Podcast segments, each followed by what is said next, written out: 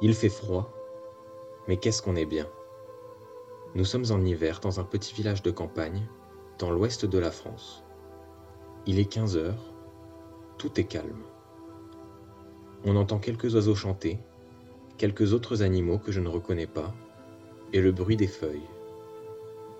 Le ciel est bleu clair, et le soleil est de mise aujourd'hui. Il réchauffe l'horizon. Autour, on peut voir quelques maisons et leurs jardins et potagers. Plus loin, on aperçoit des champs et des prairies où quelques vaches broutent paisiblement. Un vent léger vient caresser ce doux paysage. C'est calme, mais plein de vitalité. Mes proches ne sont pas loin.